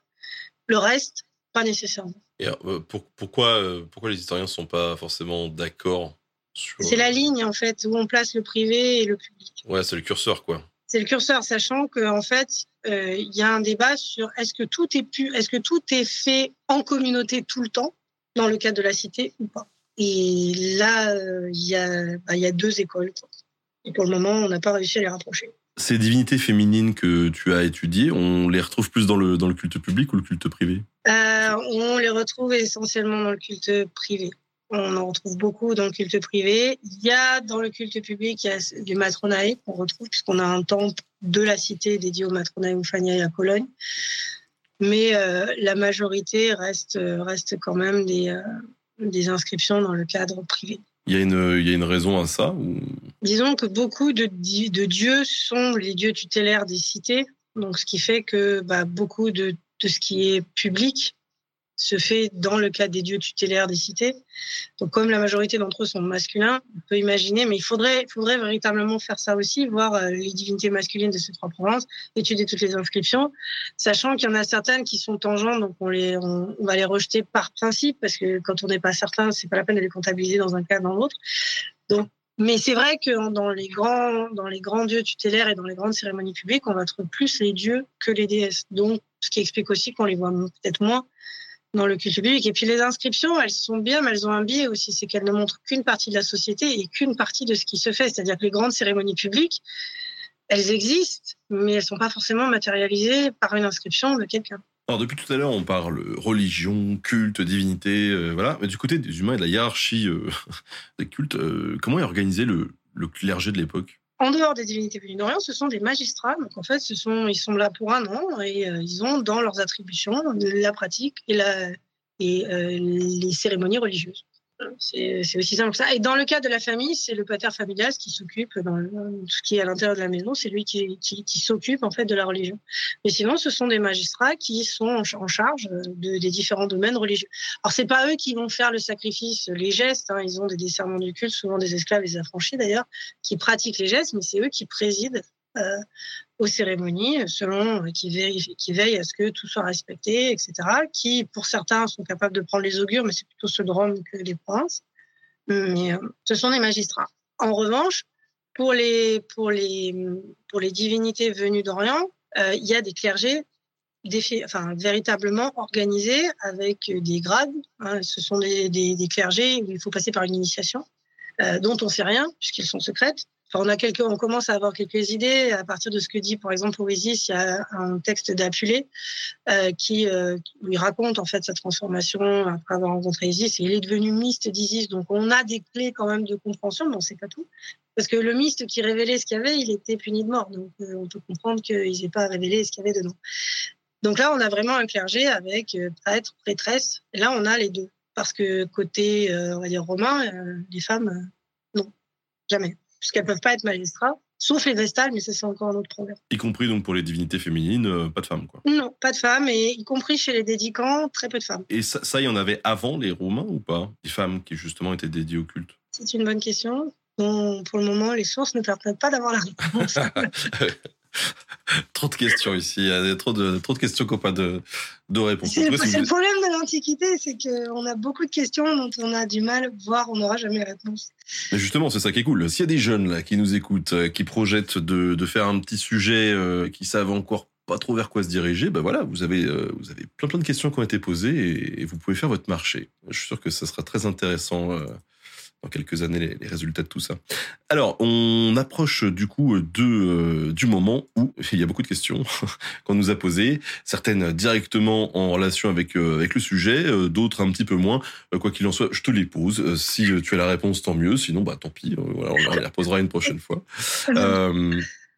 on a, on a Max Panam qui nous dit, mais si la liberté de culte a été observée par les Romains, comment se fait-il que la religion du Panthéon gaulois ait disparu? Elle n'a pas disparu en fait. Elle s'est coulée dans le, dans le système que les Romains ont mis en place. Donc on a des noms, des dons divinités de dieux ou de déesses qui sont d'origine celtique ou gauloise, qui donc continuent à exister. Alors est-ce qu'ils existaient avant? Ça c'est une autre question, mais en fait elle a, ça n'a pas disparu, ça s'est transformé et ça a évolué, y compris sur les pratiques sacrificielles et les types d'animaux qui sont sacrifiés. Mais pour autant, euh, elle n'a pas disparu. Elle s'intègre et elle se mêle en fait à, à l'ensemble de la diversité des possibles religions, des possibles religieux qui existent dans le monde romain. Il y a quelqu'un, alors c'est pas une question, mais que, qui dit juste euh, merci parce que tes travaux euh, l'aident pour son mémoire. Voilà. J'en suis ravie. Et s'il y a besoin, je sais pas si vous avez mis dans le chat, mais on peut me contacter soit par une adresse mail, soit par mon compte Instagram, il n'y a pas de souci, je réponds. Ah, tu peux donner ton mail peut-être si tu veux. Euh... Euh, oui, c'est tiré du site. Ben voilà, si vous avez des questions sur le sujet, n'hésitez pas, n'hésitez pas. Quelqu'un qui nous demande pourquoi les Romains ont massacré les druides en Bretagne. Parce que les, les, les druides, en fait, euh, pouvaient servir de contre-pouvoir et ils sont interdits, en fait, des Césars. Hein, ils les voient comme un danger potentiel de d'arriver à créer une unité peut-être. Donc euh, euh c'est aussi pour ça que le, druidisme euh, et les druides en général sont finalement à peu près les seuls à avoir été pourchassés vraiment. Mais plus pour des enjeux politiques que pour des questions religieuses. Du coup, vu de ce que tu nous disais tout à l'heure sur les dieux et déesses des provinces germaniques, est-ce qu'on peut dire que les peuples germaniques avaient peut-être pas la même religion ou culture, mais en tout cas, euh, il y avait des accointances avec euh, les cultures scandinaves de euh, tard de, de, l'ère viking Il y a probablement des liens dans le sens où on a quand même, au moins d'après ce que dit Tacite, des dieux dont les noms sont similaires.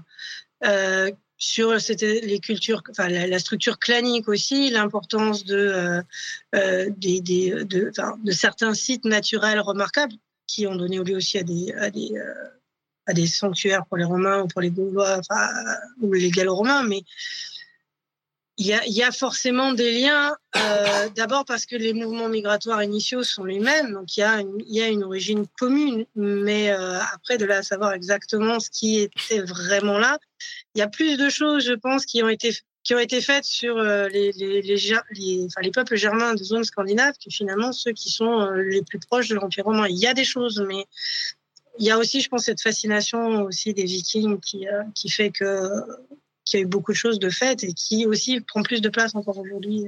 Alors, on demande s'il y avait des querelles religieuses internes en, en Gaule, comme il y a pu avoir ailleurs après. Non, parce que en fait, chaque divinité répond à un besoin du dédicant il n'y a pas d'église, il n'y a pas de chapelle en soi. Donc, il n'y a pas de raison. Chaque, chaque personne, si elle a envie d'aller vénérer les matronae, si elle a envie d'aller vénérer Jupiter ou Junon, peut le faire. Euh, en suivant, par contre, les, les, rituels et les pratiques qui sont nécessaires pour que ça fonctionne et pour éviter que la personne euh, voit la divinité se retourner contre elle. Mais sinon, il n'y a, pas, a pas de querelle euh, religieuse comme on peut le trouver dans, dans les monothéismes. Vu que la majorité des sources viennent des Romains, nous demande-t-on comment peut-on être sûr de la viabilité des représentations et des écrits? Les sources, elles viennent pas des Romains, elles sont écrites en latin. Donc elles sont faites euh, dans des ateliers locaux par des gens qui parlent, enfin qui savent écrire le latin, euh, mais ça peut être des gens qui sont venus d'Italie ou de Rome, mais ça peut être aussi des gens qui ont qui progressivement se sont instruits et ont appris et qui euh, sont des gens qui vivaient là avant. Donc en fait, c'est pas forcément. Euh, alors après, pour les sources littéraires, c'est plus compliqué parce qu'il y a effectivement souvent une vision politique, des, des enfin, par exemple, quand on décrit hein, dans les textes littéraires euh, romains les Germains ou les Gaulois, il y a ce qu'on appelle les topoi, c'est-à-dire qu'ils sont forcément euh, grands, costauds, méchants, violents, euh, et il faut être encore plus costaud, encore plus violent pour pouvoir les abattre. Donc ça, oui, ça, ça fait partie d'eux et ça fait partie aussi des filtres qu'il faut enlever quand on lit les sources littéraires. Mais après, sur les sources épigraphiques, c'est pas forcément les Romains qui les ont faites, c'est les personnes dans les ateliers qui étaient à proximité des sanctuaires. Donc, euh, et parfois, quand on voit comment c'est gravé ou comment c'est écrit, on se dit que la maîtrise du latin n'était pas forcément euh, tout à fait là, parfois. Ou adaptée, on va dire. Question extrêmement sérieuse. Quand on est historienne de l'Antiquité, est-ce que l'on compte les divinités au lieu de compter les moutons quand on n'arrive pas à dormir? J'aime beaucoup. Euh, non, ni les moutons, ni les divinités. mais c'est vrai, en fait, non. Si on est historien d'Antiquité, on compte pas les divinités, sinon on s'endort pas parce qu'on commence à réfléchir, à se poser des questions et on, on, s'endort pas du tout. et à 3 heures du matin, on se lève pour écrire sur des bouts de papier. Ah oui, j'ai pensé à ça. Donc, euh, non. On compte les moutons plutôt. en tout cas, ces divinités euh, gauloises euh, germaines, elles ont muté par la suite. Je veux dire, après l'Antiquité, est-ce qu'elles ont laissé des, des traces prégnante dans les sociétés, par exemple, euh, du Moyen Âge et, après, par rapport à, à celles qu'ont pu connaître les Romains, par exemple? Alors, on sait qu'à partir du, on va dire, de 235, on a quasiment plus d'inscriptions. Mais en revanche, les sanctuaires, eux, continuent à fonctionner, pour certains, jusqu'au 5e siècle. Donc forcément, euh, 5e siècle, on commence, on est dans l'Antiquité tardive, mais on commence aussi à progressivement entrer dans le Moyen Âge. On sait aussi qu'on a des évêques qui se plaignent euh, dans nombre de textes de ces rites païens qui continuent à exister dans leur évêché ou euh, y compris euh, au 6e, au 7e siècle, pour la source, pour etc. Donc il y a des réminiscences, ou en tout cas des persistances, qui continuent soit dans la pratique romaine au sens propre du terme, soit euh, soit des réminiscences, on va dire, qui restent. Mais quand même, à partir d'un moment, euh, on a une bascule, c'est-à-dire que pratiquer le paganisme, ça devient un motif de persécution, comme pratiquer le christianisme a pu l'être à un moment. Donc ça, c'est moins prégnant et moins visible. Mais on a encore effectivement ces évêques qui, au même, je crois qu'il y a des textes du fin 6e siècle qui se plaignent encore de pratiques païennes pour des dieux païens, en fait. Le christianisme, quand il arrive, en fait, c'est d'abord quelque chose qui est progressif, qui n'est pas du tout accepté par, euh, par les empereurs, parce que ça met en danger la paix des dieux. C'est-à-dire que les chrétiens refusent de sacrifier aux dieux de l'Empire, refusent de participer au culte impérial, Et donc, ils mettent en danger la paix civile et la paix des dieux. D'ailleurs, la persécution, souvent, c'est pas parce qu'ils sont chrétiens, c'est parce qu'on considère qu'ils troublent l'ordre public. Euh, et progressivement, euh, bah, les chrétiens deviennent de plus en plus nombreux. Et Constantin, plus pour des raisons politiques, semble-t-il, décide de se convertir euh, et on a l'édit de Milan qui, euh, qui en fait euh, un édit qui autorise la pratique du christianisme tout en laissant tout à fait la pratique du paganisme. Il n'y a pas de l'édit de Milan, ça autorise les chrétiens à pratiquer librement comme les païens. Et c'est à la fin du IVe siècle où là on a un édit qui interdit le paganisme et qui oblige au christianisme. Donc oui, il y a une bascule qui se fait, mais elle est longue et euh, les chrétiens, en fait, ils détestent pas les païens euh, plus que ça. Enfin, il n'y a pas de, il a pas d'attaque contre les païens, mais pour eux, c'est pas le paganisme n'est pas acceptable. Et euh, c'est vraiment une question de, menace pour le pouvoir, mais plus de menace pour l'intégrité de l'empire et, et, le, et le calme public qui a fait qu'il y a eu un rejet dans un premier temps.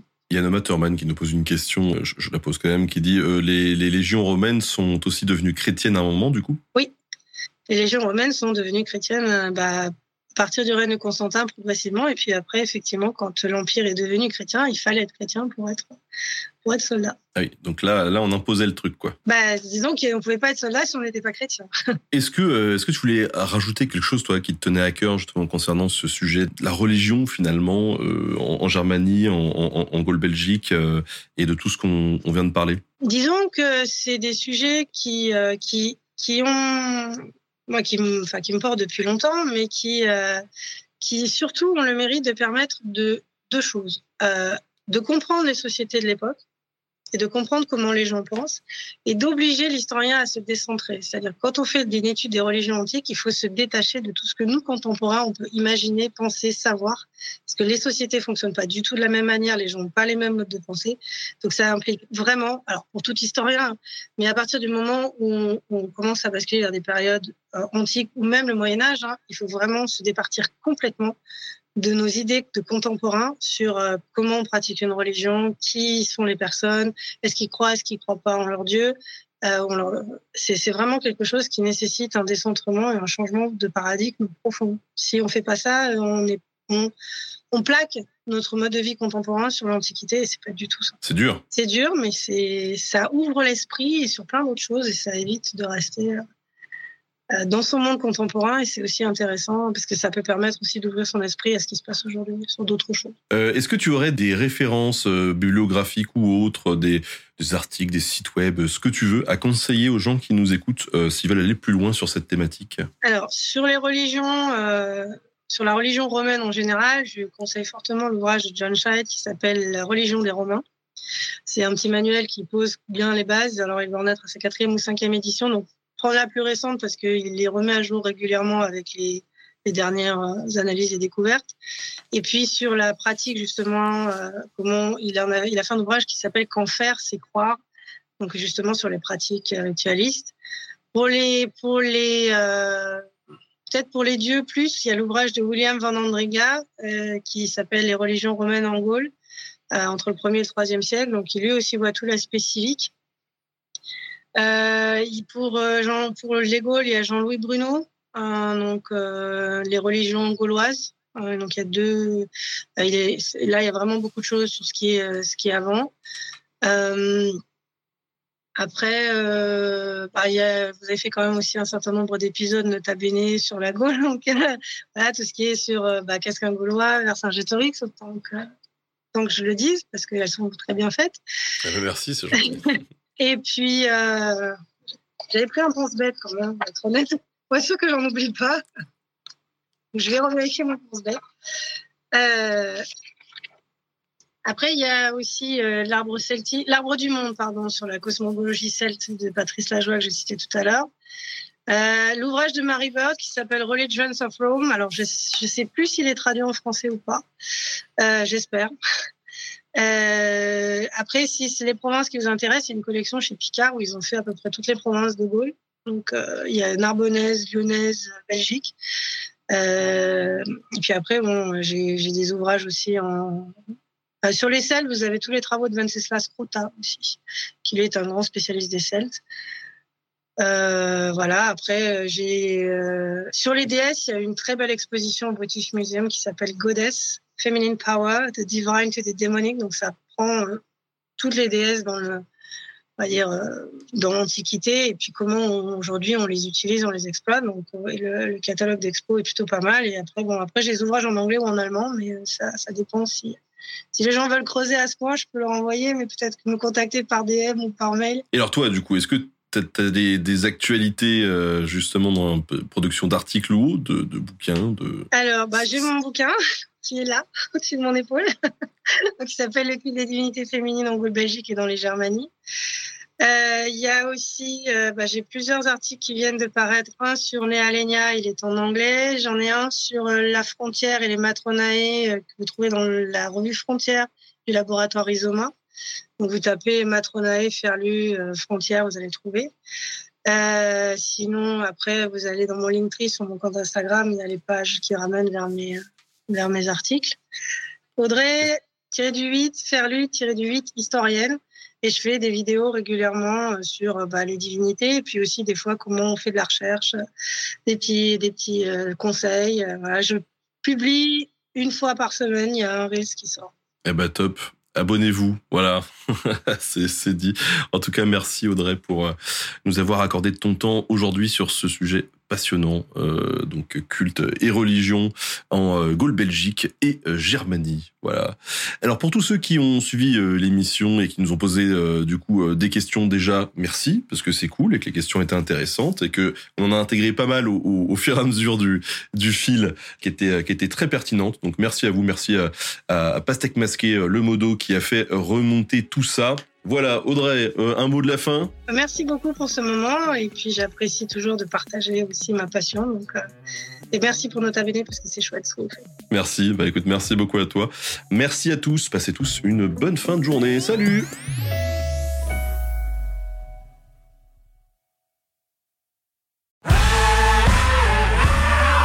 Si vous avez aimé ce podcast, vous aimerez aussi mon autre podcast, Callisto, dans lequel je vous raconte des mythes et des légendes. En attendant que vous nous suiviez sur Castbox, Apple Podcast, Podcast Addict ou toute autre plateforme qui propose cette fonction, n'hésitez pas à vous abonner. Vous pouvez même nous laisser une note et, soyons fous, un petit commentaire, je le lirai avec plaisir.